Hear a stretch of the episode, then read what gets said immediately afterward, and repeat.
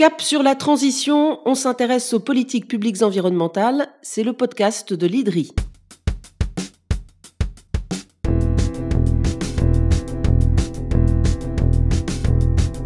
On vous emmène sur les océans aujourd'hui, dans le sillage de ces énormes tankers qui transportent euh, peut-être la veste que vous avez achetée sur Internet, mais aussi des matières premières, le pétrole qui se retrouvera dans le réservoir de votre voiture. Le transport maritime représente 80% du commerce mondial en volume et 70% en valeur. C'est l'un des secteurs qui doit évoluer pour contribuer à la transition. Il représente 9% des émissions du transport et environ 2% des émissions globales de gaz à effet de serre. Comment évolue-t-il justement? Est-ce que la transition est bien enclenchée et va-t-elle assez vite? On en parle avec Yann Briand, responsable de recherche climat et transport à l'IDRI. C'est parti Bonjour Yann Briand. Bonjour Sophie.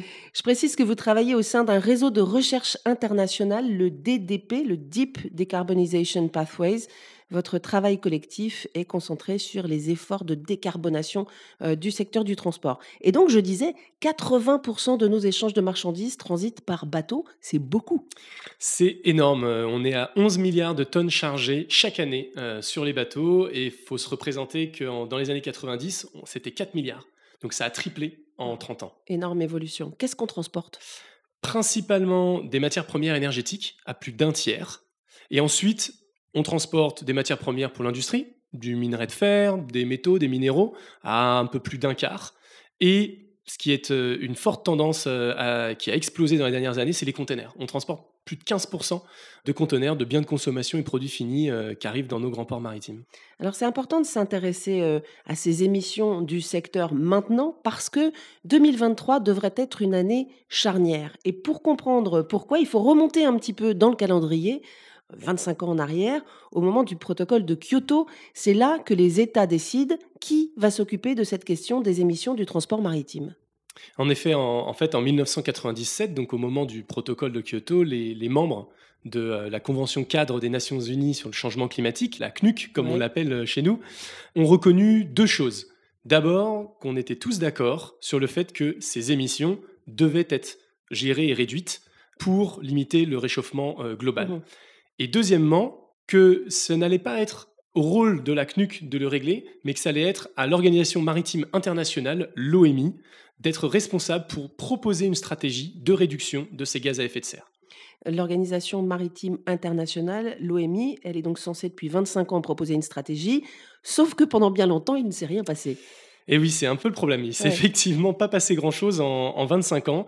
Et à vrai dire, euh, ce qui a changé la donne, c'est l'accord de Paris. Donc en, 2015, hein, mmh euh, si on, remonte un peu en arrière, en 2015, l'accord de Paris euh, change la dynamique globale des négociations internationales sur les questions de, climat et crée une dynamique positive qui pousse tous les secteurs mmh. à augmenter leur ambition, et y compris l'OMI. Et donc dès 2016, donc un an après l'accord de Paris, finalement, l'OMI adopte une résolution pour s'engager à deux choses. Un, développer une première stratégie en 2018, mhm. j'y reviendrai, et de la réviser en juillet 2023, cette année. On y est. Et cette première stratégie, en fait, en 2018, elle donnait un premier objectif de réduction des émissions du secteur de 50% en 2050 par rapport au niveau de 2008. Et aujourd'hui, on voit bien que le débat, bah, il repose aussi sur le fait que c'est pas suffisant et pas suffisamment ambitieux. Mmh et donc, on en attend beaucoup. Les principales mesures qu'ils ont mis en œuvre euh, là dans les premières années, ça a été de la réduction des consommations d'énergie dans un premier temps. Mais on a vite remarqué que ça n'allait pas être suffisant sur le long terme. Et clairement, on a pu identifier qu'il y avait un sujet qui était absent des discussions, c'était la question de la réduction de la demande de transport, euh, qui n'est pas du tout pris en compte dans euh, la stratégie actuelle. Et depuis, en gros, la COP26, donc c'était il, y a deux ans, hein, pour que tout le monde s'en souvienne, il y a eu une forte accélération sur les questions des carburants. Qu'on a beaucoup parlé des carburants bas carbone pour le secteur maritime. il y a déjà eu une déclaration qu'on a appelée la Clyde Bank Declaration, dans laquelle mmh les chefs d'État se sont engagés à renforcer l'ambition et le développement de ces carburants.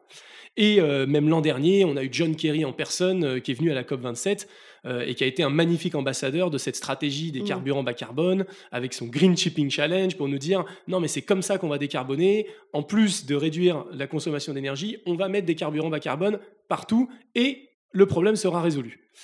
Sauf bah, que si on regarde ce que je vous ai dit au début, euh, je vous ai dit que ça avait triplé euh, la, demande, euh, bah, il n'y a toujours personne qui en parle de cette question. Et donc, c'est vraiment un, enjeu pour la prochaine stratégie.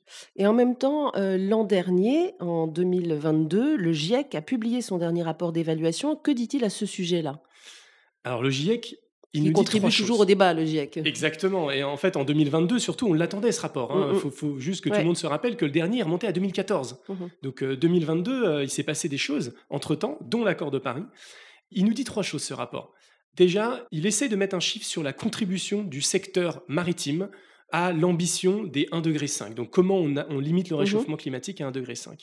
Il explique globalement que la réduction d'émissions doit être supérieure à l'objectif actuel que l'OMI euh, c'est fixé. Mais ça, globalement, comme je dis tout à l'heure, on le savait, la filière le sait, et en juillet, mmh on s'attend à un renforcement de l'ambition. Par contre, ensuite, ils nous disent que les carburants de synthèse, c'est essentiel pour la transition, on en a besoin, ça aussi, globalement, on le savait.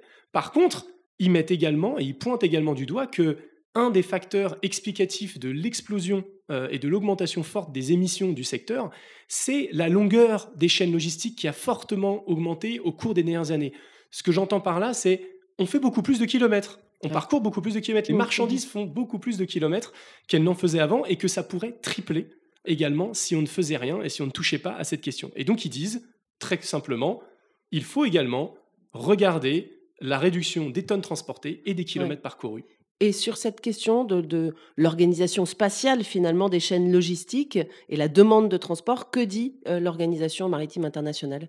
Eh bien, rien. Qu'est-ce qu'elle répond? Rien. Rien, rien. Et c'est un peu le, c'est un peu le souci, à vrai dire. Euh, à l'heure actuelle, les projections de l'OMI sont euh, des projections euh, de croissance continue, sans discussion effectivement autour de ce qui est transporté, ce qui ne sera peut-être plus transporté, ce qui doit être peut-être régionalisé en termes de transport pour essayer de limiter ou de réduire les, kilomètres. Donc non, l'OMI ne dit, ne dit mmh rien. Et c'est d'ailleurs assez risqué en fait. Euh, y a, il faut juste se rendre compte qu'à l'heure actuelle, il y a des investissements colossaux qui se préparent dans le secteur, principalement du côté euh, des armateurs qui possèdent les bateaux et des ports qui gèrent les infrastructures portuaires et donc les infrastructures pour les carburants. Donc eux vont, là, dans les prochaines années, devoir faire des investissements énormes pour changer leurs bateaux et leur motorisation et pour préparer la distribution des carburants. Donc il y a un enjeu, il y a un risque assez fort d'arriver à comprendre quel peut être l'impact du changement finalement de la demande pour mmh euh, les, choix euh, d'investissement qui sont faits. Et de votre côté, Yann Briand, enfin dans vos enceintes de, recherche, comment vous y réfléchissez à cette question dans vos travaux? Actuellement, on, travaille dans le cadre d'un projet de recherche européen avec euh, plusieurs réseaux, à vrai dire, à la fois des réseaux qui impliquent les acteurs de la filière maritime, bien sûr, mais également des réseaux qui impliquent des grands industriels qui sont les commanditaires hein, des services de mmh. transport, et des décideurs publics. Et en effet, on essaye de travailler avec eux pour mieux comprendre quels sont les facteurs qui peuvent impacter l'organisation euh, géographique et spatiale des, chaînes logistiques demain. Pour le dire autrement, pour une entreprise, pour ce qu'on appelle un chargeur, hein, donc les commanditaires de, de transport, eux, ils prennent des décisions régulières sur la localisation de leur site de production et sur les choix de leurs sous-traitants. Euh, ce sont des éléments clés hein, de l'organisation d'une chaîne euh, logistique. Et ça dépend de très nombreux facteurs, hein, euh, puisqu'en fait, chaque chaîne de valeur a des facteurs spécifiques, que ce soit lié à la structure de coûts, donc les coûts salariaux, les, les investissements également passés hein, des usines, ou la localisation des matières premières. La localisation des matières premières, voilà, un mhm. ensemble d'autres facteurs, la localisation aussi de certaines connaissances, technologies, ainsi de suite. Et donc, ce qu'on essaye de faire, c'est de regarder finalement ce qui va influer sur ces différents facteurs. Alors bien sûr, il y a les innovations technologiques industrielles, mais ce qui nous intéresse, c'est les décisions publiques. Nous, on essaie de regarder comment les politiques publiques mmh demain peuvent influer sur ces facteurs. Et donc, pour cette année charnière 2023, on surveille les engagements de l'Organisation maritime internationale en juillet. Exactement, ça c'est la première chose à faire. Il faut surtout pas louper cette date-là. Et par ailleurs, cette année, il faut aussi pas louper que d'ici la fin de l'année, en fait, on est euh, dans la période de réalisation du premier bilan mondial euh, dans le cadre de l'ONU et de la Convention 4 des Nations Unies sur le changement climatique. Hein. Donc c'est une année importante de clôture de ce premier bilan mondial mmh qui est un moment pour identifier les opportunités justement de coopération internationale. Et eh bien, c'est typiquement un sujet euh, fait, fait pour ça. Et j'ai envie de dire, à plus long terme, il est également important qu'on réfléchisse aux espaces euh, que les États pourraient trouver justement pour coordonner leur action. sur ce sujet, puisque on se rend bien compte qu'il y a des limites entre ce que l'OMI peut faire et ce que l'ONU peut faire. Et donc, il faudra réfléchir au bon endroit pour que les États puissent se coordonner sur cette option. Et pour conclure, il faut se demander collectivement s'il n'y aurait pas un monde durable à imaginer sans un triplement de la demande de transport, en fait. Bah, que dire de plus? Oui, euh, c'est exactement ça. Et il va falloir s'attaquer sérieusement à cette question des kilomètres parcourus. Et c'est une question qu'on peut tous se poser au niveau individuel aussi. Merci beaucoup Yann Briand. Merci Sophie. À bientôt.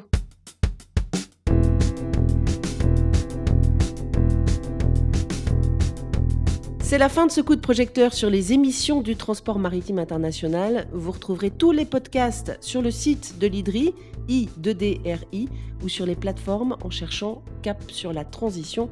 N'hésitez pas à nous faire part de vos remarques sur les comptes LinkedIn ou Twitter de l'IDRI. Et à très bientôt pour un nouvel épisode de Cap sur la transition.